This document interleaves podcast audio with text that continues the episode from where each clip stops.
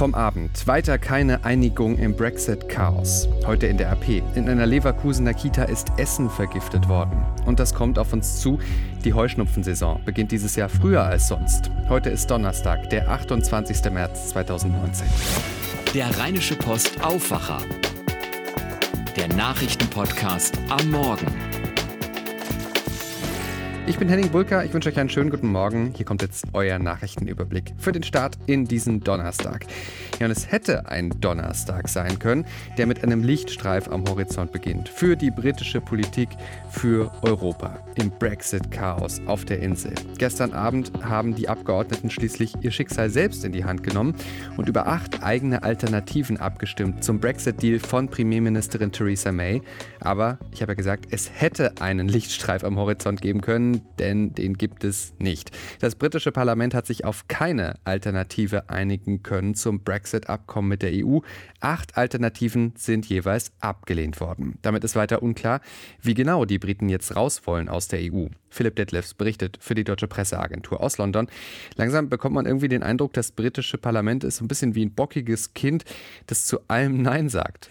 Ja, das kann man so sagen. Die britische Tageszeitung Guardian hat dazu heute eine sehr schöne Schlagzeile auf der Titelseite. Das Parlament hat endlich das Sagen. Nein, nein, nein, nein, nein, nein, nein, nein. So stand es heute auf dem Guardian.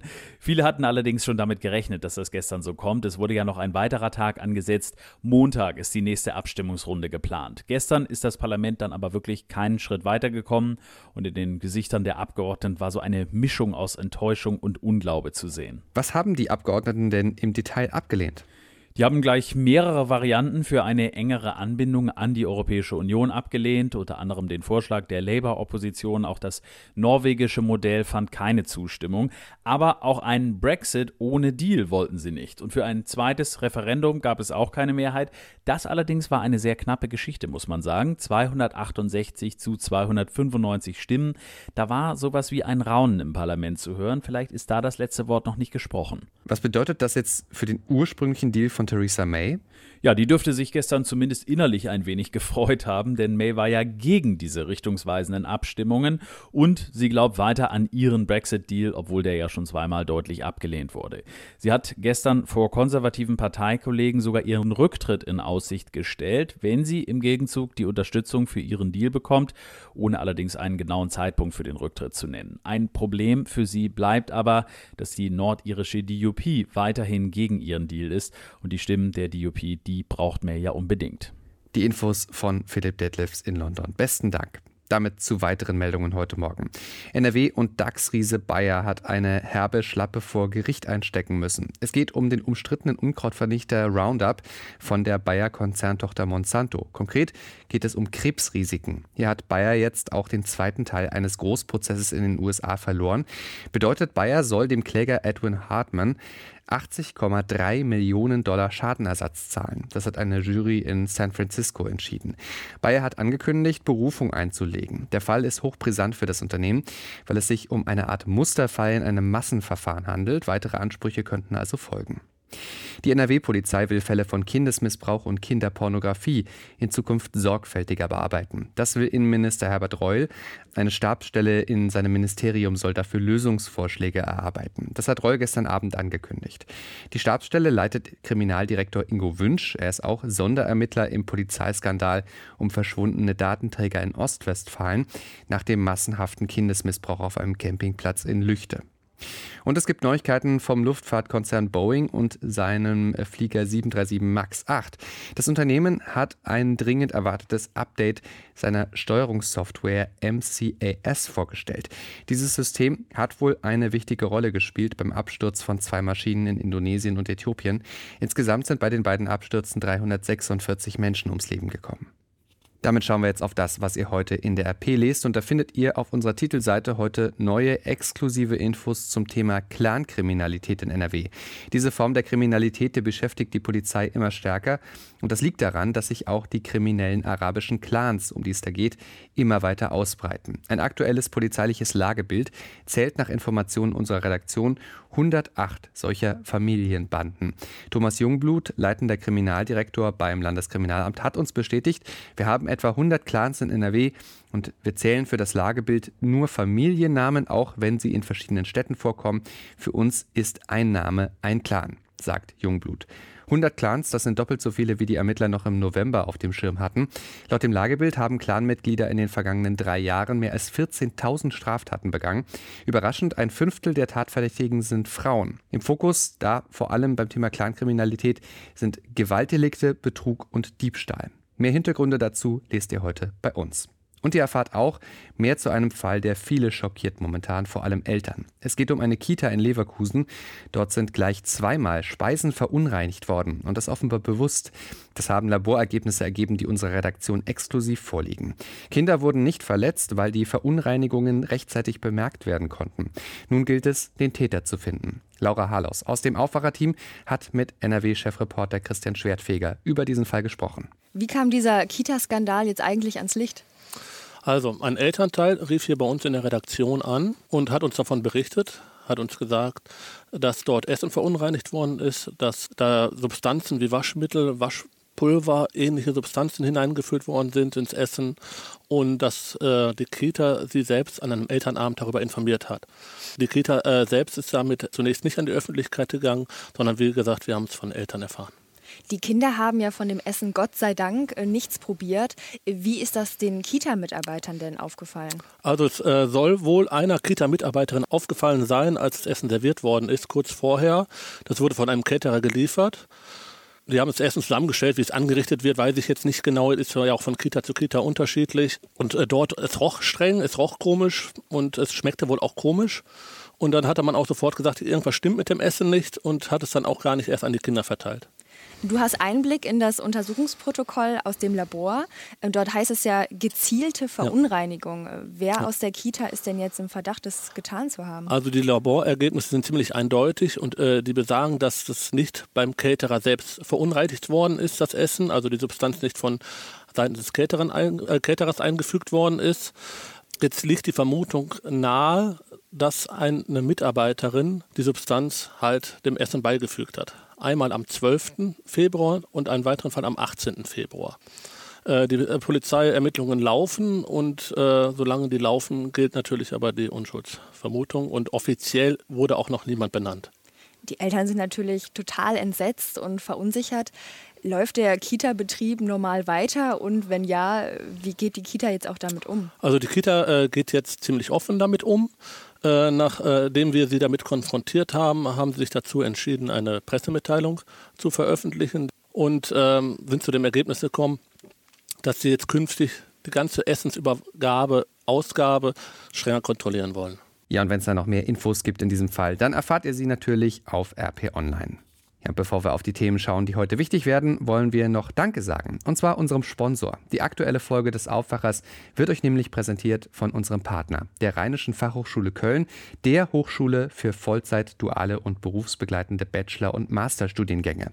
Studiere an einer der größten privaten Fachhochschulen des Rheinlandes, genieße den Vorteil kleiner Kursgrößen und die kombinierte Lehre und Umsetzung von theoretischen und praktischen Inhalten. Von klassischen Fachbereichen wie Ingenieurwesen über Medizinökonomie, Ökonomie und Gesundheit, Wirtschaft und Recht oder Medien bis hin zu den dualen Studiengängen am Standort in Neuss. Ist für jeden Geschmack ein Studiengang dabei. Alle Infos findet ihr unter www.rfh-köln.de, Köln mit OE geschrieben. Ich sag's nochmal, www.rfh-köln.de. Wir sagen Danke an unseren Sponsor, die Rheinische Fachhochschule Köln. Damit schauen wir jetzt auf die Themen, die heute noch wichtig werden. Die Kölner Seilbahn soll ab heute wieder fahren, nach mehr als eineinhalb Jahren Zwangspause. Um 10 Uhr soll sie wieder starten. Die Seilbahn durfte nicht mehr fahren, weil sie im Juli 2017 plötzlich stehen geblieben war. 75 Fahrgäste mussten da teilweise stundenlang hoch über dem Rhein ausharren. Höhenretter mussten sie aus den Gondeln befreien. Weniger Flugverspätungen, bessere Abläufe bei den Sicherheitskontrollen. Das hatten im Herbst Spitzenvertreter von Bund und Ländern, Flugsicherung, Airlines, Flughäfen und Verbänden vereinbart bei einem Luftfahrtgipfel. Die Frage ist, was hat's gebracht? Das bespricht heute Verkehrsminister Andreas Scheuer mit derselben Runde in Hamburg. Und die Frage ist, wo noch nachgebessert werden muss. Ja, und auch in Berlin geht es heute um Verkehr, aber um den auf der Schiene. Die Deutsche Bahn veröffentlicht ihre Jahresbilanz für 2018. Da wird es vermutlich nicht nur um Verspätungen, Ausfälle und Servicemängel in vielen Zügen gehen, sondern wohl auch um den möglichen Verkauf der profitablen Bahn-Auslandstochter Arriva. Diese Tochter von der Bahn betreibt Busse und Bahnen in 14 europäischen Ländern. Unter anderem ist Arriva größtes Busunternehmen in Dänemark. Das betreibt aber zum Beispiel auch Busse auf Mallorca. Wenn ihr in der Apotheke ein Rezept einlöst, dann gibt es da ja immer wieder gratis noch eine Packung Papier, Taschentücher oder auch eine andere Kleinigkeit dazu, das kennen viele. Die Frage ist aber, dürfen Apotheken auch Gutscheine für den Bäcker nebenan oder den nächsten Einkauf verteilen? Damit beschäftigt sich ab heute der Bundesgerichtshof in Karlsruhe. Die Zentrale zur Bekämpfung unlauteren Wettbewerbs hat Betreiber von Apotheken in Darmstadt und Berlin verklagt. Hintergrund ist, dass rezeptpflichtige Medikamente festgeschriebene Preise haben und die dürfen Apotheken eigentlich nicht unterbieten gegenseitig, auch nicht indirekt. Der italienische Senat wird heute vermutlich ein neues Gesetz zur Notwehr beschließen und das hätte zur Folge, dass es in Italien leichter wird, sich mit einer Waffe gegen Einbrecher zu verteidigen. Künftig soll der Einsatz einer Waffe immer verhältnismäßig sein. Die Reform ist ein wichtiges Wahlversprechen von Innenminister Matteo Salvini. Und damit noch zu einem Thema, das mindestens 12 Millionen Deutsche beschäftigt, und zwar einmal im Jahr, meistens im Frühling. Heuschnupfen ja, es wird so langsam Frühling bei uns. Darüber freuen sich viele zu Recht. Für Allergiker beginnt damit aber auch das Schniefen und Augentränen. Und dieses Jahr beginnt die Heuschnupfenzeit auch noch früher als sonst üblich. Was ihr dazu wissen müsst, darüber habe ich mit RP-Kollegin Susanne Hamann gesprochen. Noch früher beginnt in diesem Jahr die Heuschnupfensaison. Keine guten Nachrichten für Allergiker, Susanne. Ähm, wie genau sieht das aus in diesem Jahr? Ja, es bedeutet, dass schon im Januar und im Februar die Erle und die Hasen geblüht haben. Und zwar die eine Pflanze eine Woche vor ihrer Zeit und die andere ungefähr zehn Tage vor ihrer Zeit.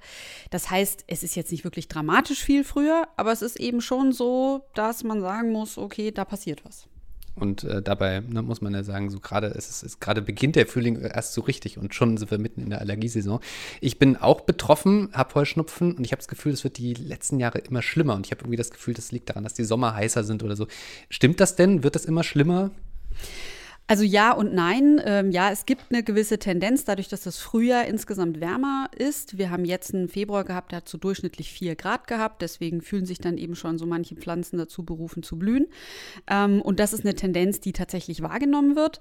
Auf der anderen Seite muss man aber auch sagen, es gibt Allergiker, und zu denen gehörst du vielleicht, ähm, die haben einfach eine Veranlagung dazu, vor allen Dingen am Anfang, wenn sozusagen der Reiz einsetzt, besonders stark zu reagieren. Und äh, wenn das so ist, dann reagieren die sogar häufig, obwohl die Konzentration an, Pol an, Pollen in der Luft noch nicht so hoch ist, stärker darauf als später, wenn der Körper quasi schon ein bisschen daran gewöhnt ist, dass die Pollen fliegen. Nun gibt es ja Leute, die kriegen vielleicht auch erst gerade mit, so dass sie irgendwie mit Pollen zu tun haben, dass die Nase plötzlich schnieft, dass die Augen tränen, die bekannten Symptome. Wenn man das nicht mehr aushält, was für Behandlungsmöglichkeiten gibt es denn überhaupt? Ja, also es gibt vor allen Dingen eine, die besonders wirksam ist. Man sagt, die hat immerhin so bis zu 70 Prozent äh, der Patienten haben da einen Erfolg. Das ist die Hyposensibilisierung. Das bedeutet leider sozusagen, man bekommt eben genau die Allergene, die Blüten, auf die man eben reagiert, die bekommt man verabreicht immer und immer wieder. Und der Witz ist, ähm, dass sich der Körper eben daran gewöhnt, in deren Umgebung zu sein sozusagen oder die Exposition gut zu verkraften. Ähm, das funktioniert ähm, recht gut. Es gibt auch Leute, die berichten, Akupunktur würde ganz gut wirken. Es gibt natürlich Tabletten, das ist das allereinfachste Mittel. Antihistamine kriegt man auch rezeptfrei in der Apotheke. So könnte man theoretisch auch testen, ähm, ob man eine Allergie hat. Das ist natürlich nicht valide, aber man kann mal gucken, wenn man eben plötzlich im Frühjahr Schnupfen hat, ähm, ob das was hilft, so eine Tablette zu nehmen. Ähm, machen heutzutage auch nicht mehr so müde. Und dann kann ich nur jedem raten, du hast mal einen Test gemacht mit einem Nasenfilter. Findet man auf RP Online und ist sehr spannend. Susanne Hamann, herzlichen Dank. Ja, gerne. Ja, und äh, noch nach nachgeschoben, wenn ihr euch dieses Video zum Nasenfilter gegen Heuschnupfen jetzt wirklich anschauen wollt. Einfach mal googeln danach Nasenfilter RP Online, dann findet ihr es. Damit zum Wetter. Es wird mild und immer wieder stellenweise ganz schön heute. Bis zu 15 Grad bekommen wir. Dazu Sonne und Wolken im Wechsel. Regen fällt keiner. Morgen am Freitag dreht der Frühling dann so richtig auf. Bis zu 19 Grad und Sonne satt. Und auch das Wochenende beginnt dann so schön. Das war der Rheinische Post Aufwacher vom 28. März 2019. Wenn ihr Feedback für uns habt, Wünsche, Kritik, Anregungen, dann schreibt uns gerne bei WhatsApp oder schickt uns eine E-Mail an aufwacher.rp-online.de. Mein Name ist Henning Bulker. Habt jetzt einen guten und erfolgreichen Donnerstag. Ciao, ciao. Mehr bei uns im Netz www.rp-online.de